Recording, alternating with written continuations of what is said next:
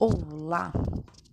Fico feliz que você tenha continuado a nossa disciplina, tá? Bom, semana 2. Semana 2 a gente começa a falar propriamente de comunicação organizacional, tá? Bom, qual é o conceito de comunicação organizacional ou empresarial? Que você também pode encontrar esse termo é, na bibliografia? Então, a comunicação organizacional é bastante abrangente e ela vai dar conta de todo o processo de relacionamento de uma organização com seus públicos de interesse. Tá? Públicos de interesse normalmente são designados pela expressão stakeholder. Tá? A comunicação organizacional é um conjunto integrado de ações, de estratégias, de planos, de políticas tá? e de produtos que vão ser planejados e desenvolvidos por uma organização para estabelecer a sua relação permanente e sistemática com todos os seus públicos de interesse, tá? Bom, partindo do princípio de que comunicar é trocar, nós temos duas vertentes da comunicação organizacional: a mercadológica e a institucional. Tá? A mercadológica é aquela que vai contemplar todas as ações da empresa ou da entidade para reforçar a imagem das suas marcas, dos seus produtos e dos seus serviços. Já a institucional, ela visa projetar uma imagem favorável da instituição, né, como o próprio nome diz, no seu público de interesse, tá, para gerar empatia com ele. Então, o que a gente está fazendo no nosso projeto técnico é comunicação institucional. Tá? A ideia é gerar no nosso público de interesse, que é a sociedade como um todo, tá? é, empatia pelo que a UFABC está fazendo agora durante a pandemia, tá? Qual que é a importância da comunicação organizacional? A importância dela é porque ela vai exercer função em todas as áreas dentro de uma empresa ou uma instituição, desde o planejamento, da organização, da liderança, do controle das ações, das operações envolvidas e vai influenciar clientes externos e internos. Uma comunicação organizacional é efetiva, tá? E ela só vai ser efetiva pela somatória de todas as atividades de comunicação da empresa. Então não adianta você ter, por exemplo, uma assessoria de comunicação que, tá, não consegue permear por todas as áreas de uma instituição ou de uma empresa, tá bom? Bom, é importante ressaltar que a comunicação organizacional, tá? Ela vai dar conta da comunicação interna e externa, e querendo ou não, ela vai contribuir para a eficácia dessa empresa. Tá? Nos dias de hoje, não existe pensar em qualquer instituição que não trabalhe comunicação organizacional como um processo de inteligência, tá? Isso porque, de novo, tá? Não existe estar em sociedade sem se comunicar. Mesmo nesse período que estamos distantes, né, fisicamente, Todo esse processo, por exemplo, de ensino, ele só é possível porque a gente continua se comunicando por diversos meios. E sim, a comunicação, porque temos que estabelecer uma relação, tá? Bom, então hoje a comunicação organizacional, ela tá na linha de frente, tá?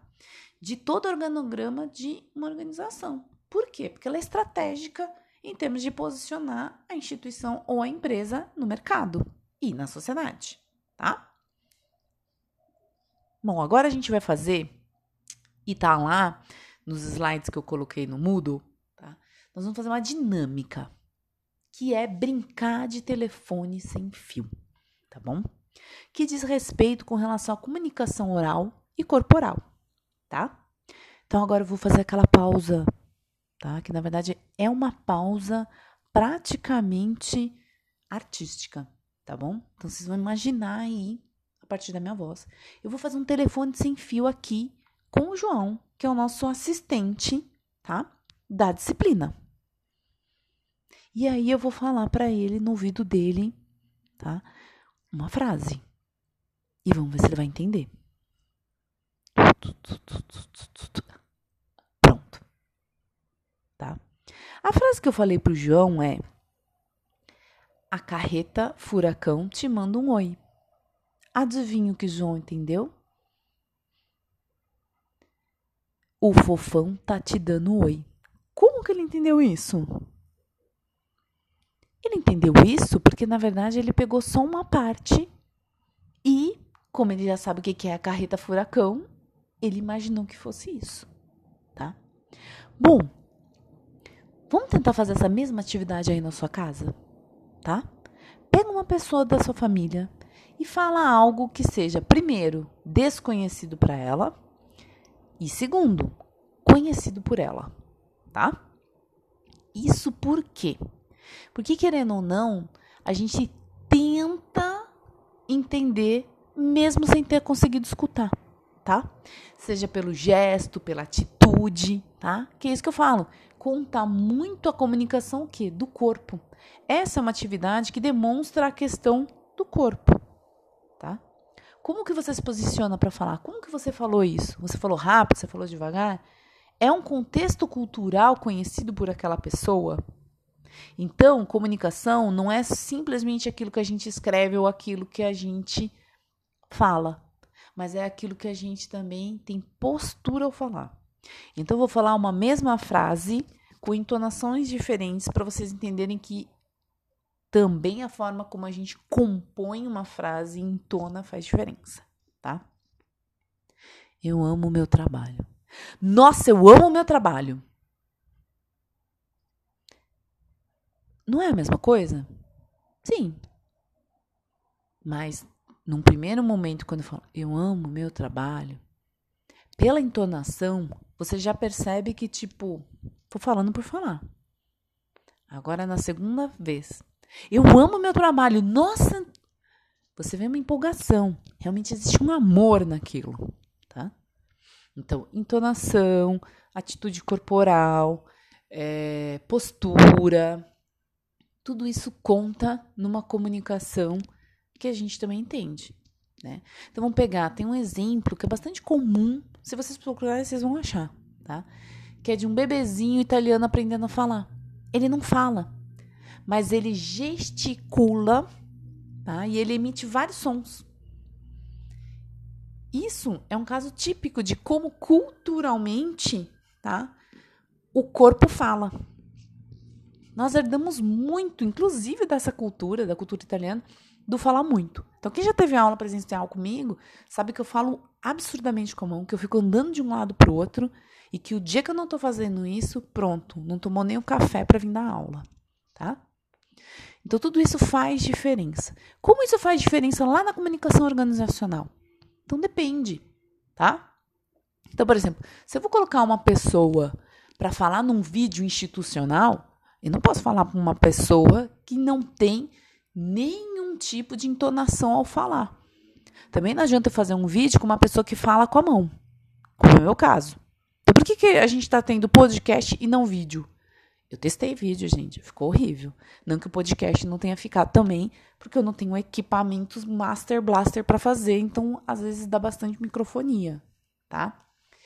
Mas usando fone foi a forma como eu percebi que ficava menos barulho é, do entorno, tá bom? Bom, nós vamos voltar, tá? Eu sou uma pessoa que fala muito com a mão, falo muito com o corpo.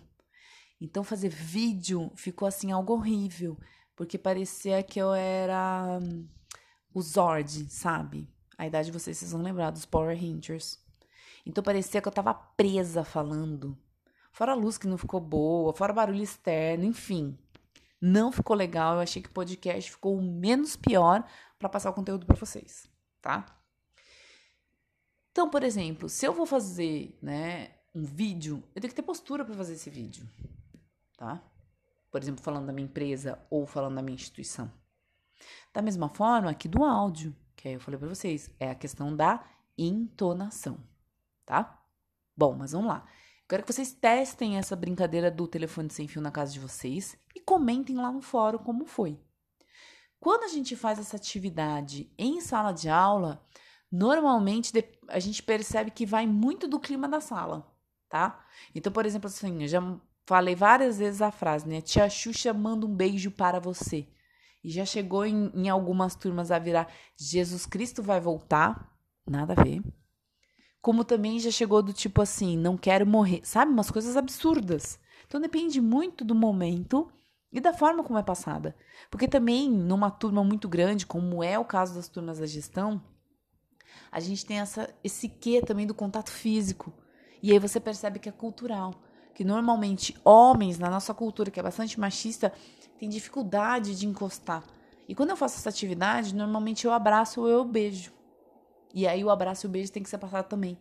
E aí você vê esse bloqueio que interfere na fala da atitude corporal, tá? Então tentem fazer isso em casa e comentem lá no fórum, tá? Bom, o que, que essa atividade vai nos ensinar sobre comunicação oral e corporal?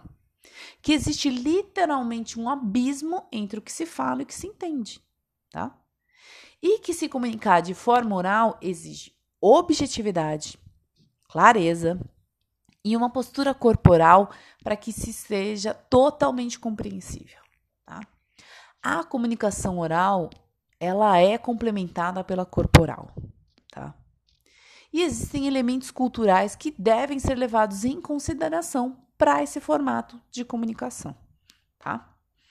Bom, então, aí explicando, por exemplo, de novo, por que podcast? Porque podcast é essencialmente oral, tá? E aí eu estou eliminando o corporal, por exemplo, nas nossas aulas. Aí já expliquei, porque eu me mexo muito. Outro fator, tá? E aí fazendo uma análise agora desse período e de como a comunicação está sendo nesse período, tá? De é, distanciamento social. Nós somos culturalmente muito ligados nessa questão é, da afetividade, tá?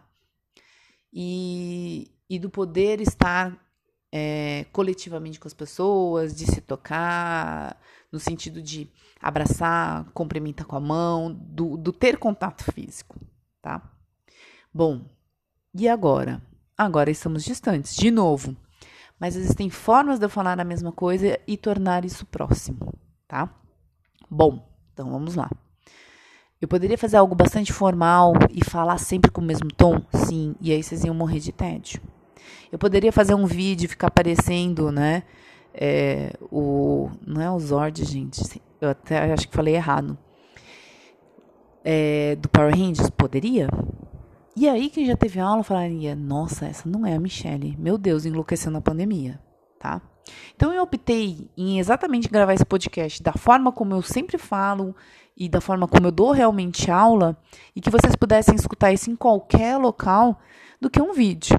Eu mesma, a minha experiência durante o período pandêmico, toda vez que eu tive que fazer uma atividade, que eu tinha que ver um vídeo ou escutar um podcast de mais de 20 minutos, eu desistia, tá? Então, eu sempre falei rápido e aí agora nos podcasts vai ser mais rápido ainda, porque eu previ que eles não passam de 20 minutos, tá? Bom, mas vamos lá. Isso por quê? Por causa de uma questão de atenção.